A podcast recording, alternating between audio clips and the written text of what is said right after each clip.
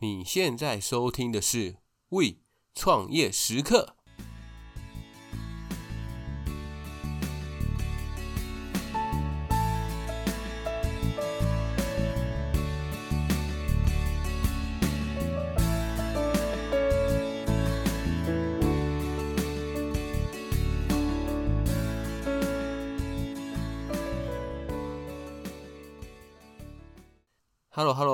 大家好，欢迎回到 We 创业时刻，我是 Echo。哇，时间过得好快，两个礼拜又过去啦。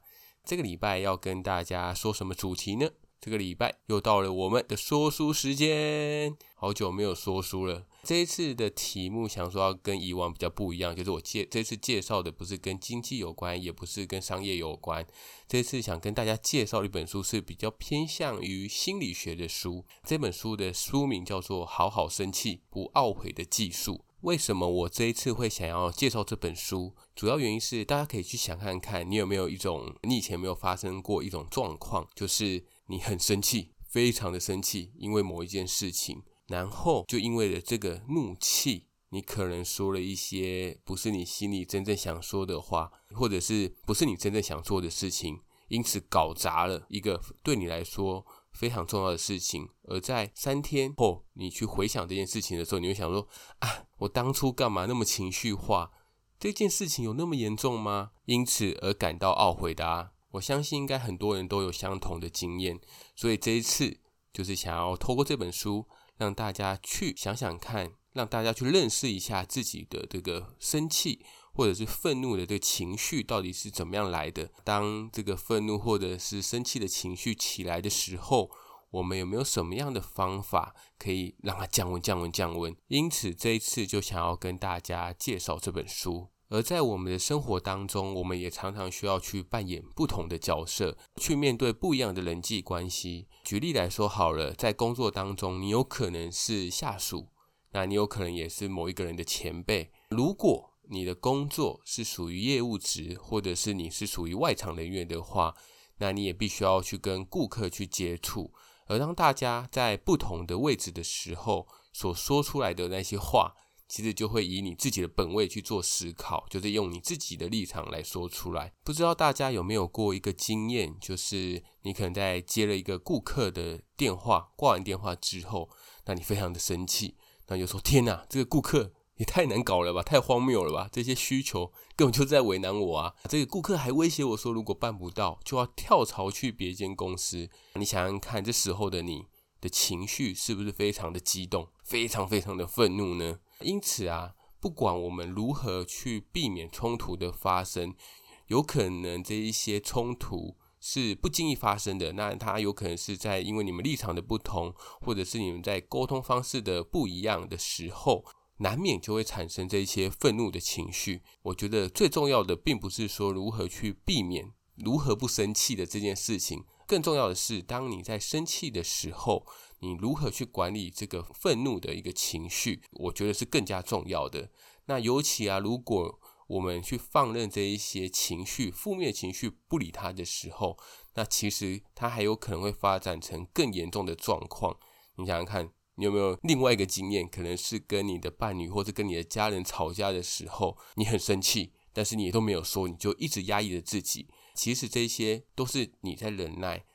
它迟早有一个瞬间，或是某一个时刻，它是会爆炸、爆裂开来。当你无法去承受的时候，所以为了不要让这些怒气它去无限上纲，所以我们要去了解一下，说到底我们生气背后的原因是什么，让我们可以更加的理解背后的动机。那因此，我们还可以去管理它，去管理我们自己的一个情绪。这就是我想要介绍这本书的第二个原因。好。那我这边简单的介绍一下作者，作者是一个日本人，那他叫做安藤俊介，日本的一个愤怒管理协会的代表理事。哇，就我觉得这个协会的利益其实是相当不错的，就是教你如何去管理你的愤怒情绪。那我查了一下，其实我们目前台湾好像没有这种组织。他在二零零三年的时候，他有赴美国专门去学习、钻研、去研究说，哎。愤怒的这个情绪，以及说如果发生了要如何去做控制，而后续他也有写了很多本的书，其实都是跟这个情绪管理相关的一个书籍，所以大家如果有兴趣的话，也可以去找找这个安藤俊介的一些其他书籍。好，那接下来我们讲一下本集的摘要。那本集的摘要总共分三个重点，第一个就是我们来介绍一下，说为什么我们会有愤怒，什么会引发我们愤愤怒的这个原因。第二个就是去举一些在不管是在网络上面或者是在人际关系上面的一些常见的愤怒事例，以及它背后的一个原因。第三个就是当我们愤怒真正的产生、真正爆发的时候。我们要如何去管理自己的一个愤怒情绪？首先，我们先来介绍一下什么是愤怒的情绪。愤怒的情绪其实它是一种负向的情绪，负面的情绪，通常是当我们去受到挑衅、威胁或者是伤害的时候所引起的强烈心理反应。那另外，呃，可能压力或者疲惫，或者是烦躁、紧绷，也有可能会产生这些负面的一个愤怒情绪。为什么会产生呢？主要就是有两个东西会让我们产生这个愤怒的情绪。第一个就是你的心里会有一个预期，什么事情就该怎么做，怎么做的这个怎么，是代表我们平常所深信的一些核心信念。也可以说是我们的理念啊，我们的意见啊，甚至是我们的偏见。这个等一下后面会有一些例子可以做解释。第二个就是刚刚其实稍前面有稍微提到的，就是负面情绪跟状态。那负面情绪就是你的不安、痛苦、难过等等的情绪。那负面状态就是你当下的一个情绪状况。那另外也有可能是因为生理去影响到你的心理，有可能你是空腹啊。你是睡眠不足啊，或者是你近期的工作压力，或者是家庭经济压力很大等等，都会去影响到这个状况。这两个当中啊，因为我刚刚不是有讲说就该怎么做，以及负面情绪的状态，这两个一定要同时出现，才会去产生怒气。如果当两者缺一的话，其实就可以有效的去降低你愤怒的情绪。OK，那接下来我们就来讲一下，就是有关于在日常生活当中，在书当中，他其实有挑了四十个例子啦。但我这边其实就有截取几个，我觉得在日常生活当中，或者是在我我自己的生活经验，我觉得比较可以拿来做代表性，或者是我觉得是大家都有可能会有这种状况，我才把它拿出来讲。第一个的场所是在一个公共场合，那我们来试想一下，有一个。开车十分火爆的逼车客，我相信这个应该很多在那个社会新闻案件当中都可以看到，就是有人去逼车的这个动作，或者是有一些朋友，你就说，诶，他平常就是温温循循的啊，怎么只要他握上了方向盘之后，感觉好像就变了一个人，变得相当有攻击性。平常可能都不会骂脏话，握上了方向盘之后，也开始三字经不断，是不是不长眼啊？啊，类似这种，我觉得就不是那么好听的话啦。为什么有些人在坐上车、开上车之后，他就会有这个行为上的转变？其实我觉得书中他的描述非常的好。作者认为啦，就是在车内，其实它就是一个匿名的行为、匿名的空间，因为没有人知道，大家只会知道我们的车牌，不会知道我们叫什么名字，不会知道我们是从哪里来，不会知道我几岁，不会知道我的性别，除非你看到里面嘛。而开车的这个人呢、他发怒的原因其实相当多嘛，有可能就是一台机车突然钻出来，或者是前面没有打方向灯，甚至是有时候是我们自己的错，但是我们却没有想要去认，就是说，哎、你害我差点撞到、欸，哎，是搞什么鬼啊？感觉就好像释放了你平常不敢释放你内心的一个猛兽一样，然后让你做一些平常不敢做的事情。这样的做法就是当你在开车的时候，如果你真的有这种愤怒的情绪。产生的时候该怎么办？其实这件事情，我觉得就是要回归到你自己要去思考，是不是你真的把开车当成一个纾压的这个管道？那当你很生气的时候，你也不要就是被情绪牵着走，先试着深呼吸看看。就很多人说用腹式呼吸法，就是非常的深吸八秒钟，然后再慢慢的吐气。那我相信其实这都可以去减缓你的怒气值。好。那再来讲第二个例子，第二个例子，我相信很多做过服务业或者是做过餐厅的都非常有感，就是怪兽奥克的无理取闹。这些奥克他有什么样的特质呢？他的特质就是，不管你怎么样道歉，其实这些人都不会获得满足。而且，当我们就是当服务生或者是当外场服务人员，他这个这些道歉者他的姿态越低的时候，只会让这一些奥克他的气焰逐渐的高升。我们现在先换位思考来想一下，说这些奥克他发怒的原因，我们先撇除掉可能说真的有一些很正当的行为让他真的生气了，先撇除这些原因。我们现在探讨的是一些些很小的事情，别人看起来没有怎么样的事情，他就点燃了他的怒火的这些人，我们才把他称作为奥克。他发怒的原因，呃，在书中其实有提到，就是他们认为说客诉这件事情。是正当的权利，而且他们还有一个心态，就是我付钱，我就是老大，你们应该就必须要满足我所有的需求。所以，当他在心中他没有办法去得到他心目中预期的结果的时候，就会去触发到他愤怒的情绪。大家是不是非常的有画面啊？就算我们自己没有当过奥客，就算我们没有当过服务生，其实我们。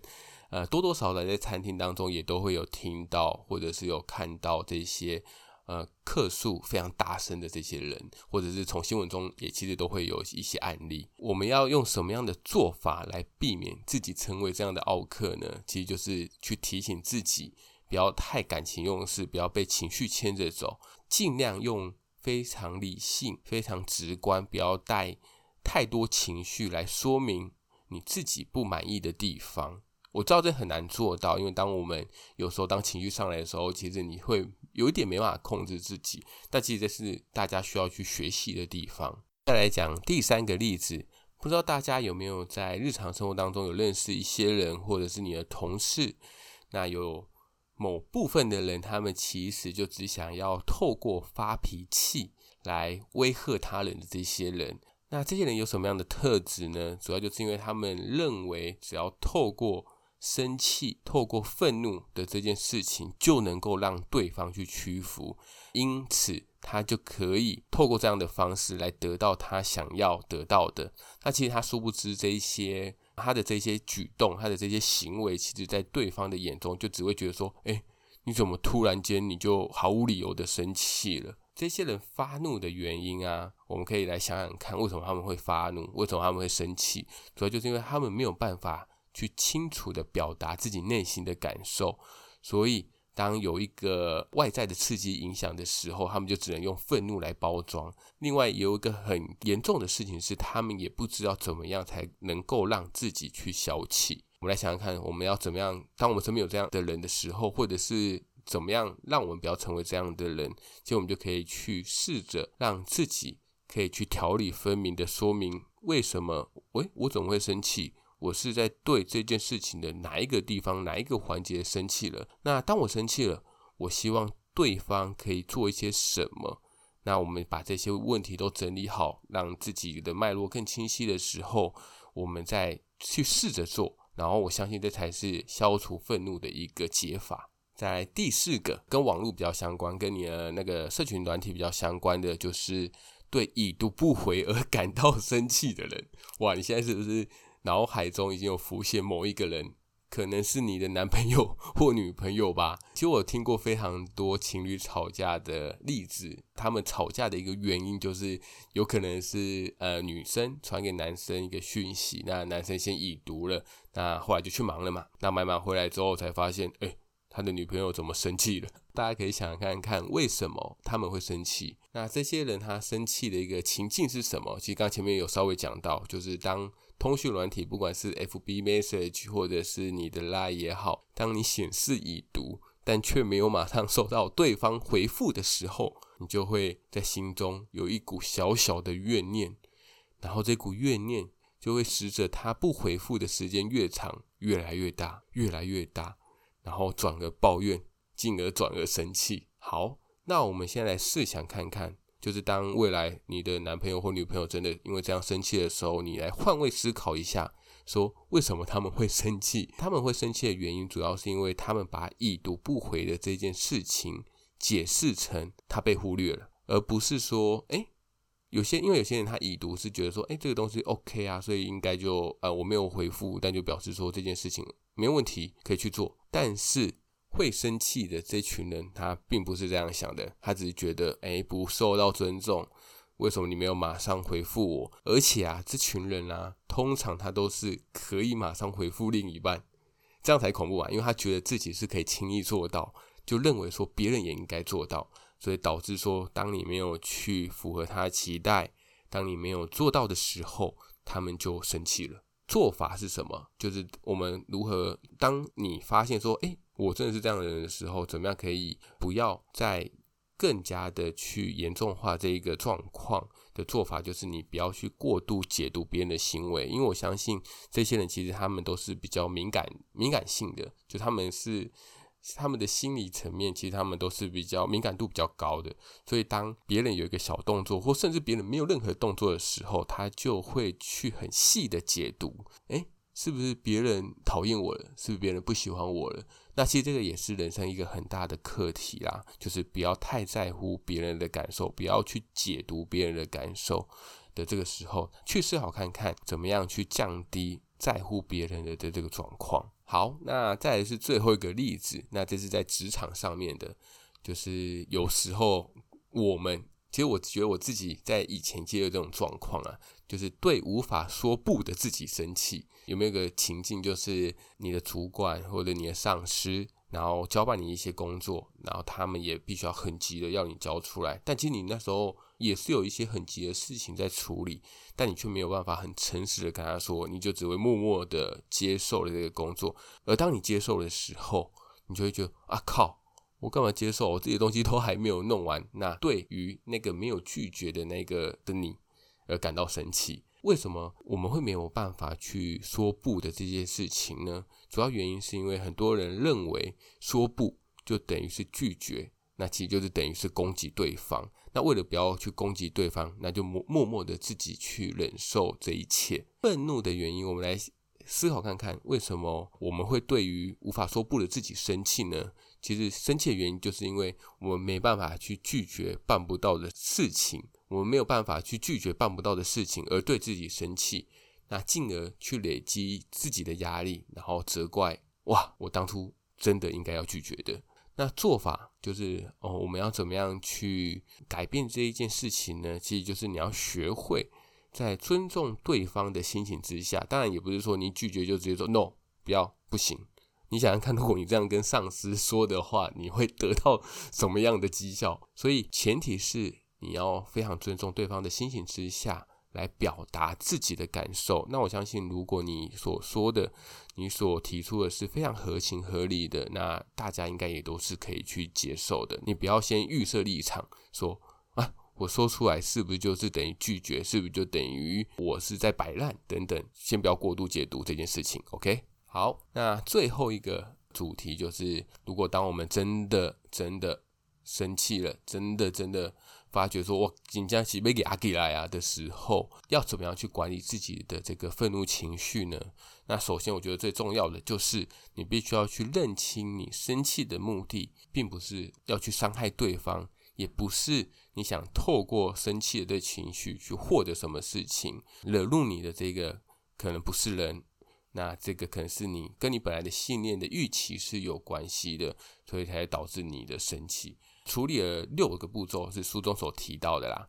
第一个就是你先放慢你的时钟，就是不要那么快速的决定那个事情，所以你在心中先默念六秒。那第二个，你可以找一句你可以平复心情的话。那以及第三个，你可以有意识的去专注在当下，就是不要去牵扯过去，因为很多人在生气的时候非常容易犯的错误就是会迁怒。那迁怒可能会迁怒到昨天。甚至到去年这种事情其实相当不好的愤怒，再加上愤怒，其实它就是会形成一个循环，不断的打转。那第四个，你可以替你的愤怒去加上一个分数量表，可能说，哎，我现在的愤怒可能已经七分了，可能已经八分了，再去对应说这个分数，你用什么样的方式去做处理会是最好的。那再是第五个，当你发现说，哎，怎么办？我的愤怒，我的怒气值。真的一直都压不下来，最好的方法就是离开现场，让自己去冷静一下。以及最后一个，我的怒气值十分，你就先停止思考。当你在这个时候去思考，其实只会越来越糟，你只会越想越负面，然后把你自己的情绪带进了一个漩涡当中。最后也再补充一下，就是我们应该避免一些说话的方式，而这些说话的方式可能容易去引起对方不悦。第一个，你别说啊，你就应该怎么样啊，你就应该怎么样啊，哈，你看我以前我之前就跟你说了吧，活该，类似这样子会惹怒对方的话。第二个，不要去替别人贴标签，觉得他遇到什么样的事情就该怎么样做。因为这些做法可能只是你自己想象中的，而不是对当事人来说是最好的一个做法。好啦，那以上就是本集的内容啦，希望大家会喜欢。那主要真正想要跟大家分享的就是这个愤怒的这个东西，其实是随处，就是因为现在文明病真的非常的多，所以很容易。就是因为沟通不当的这件事情，所以就导致有误会的产生，也导致了我们的愤怒的情绪的产生。那希望大家都可以好好的管理自己这个愤怒的情绪，然后带给我们一个非常和谐的社会吧。以上就是我们这一集的内容。一样的老话一句，如果喜欢我们本集的内容的话，希望你们可以帮我们分享出去。如果你还没有订阅或者是没有追踪我们的频道的话，也欢迎随时来追踪我们哦。OK，那本集内容就到这边喽，让我们下次再见喽，拜拜。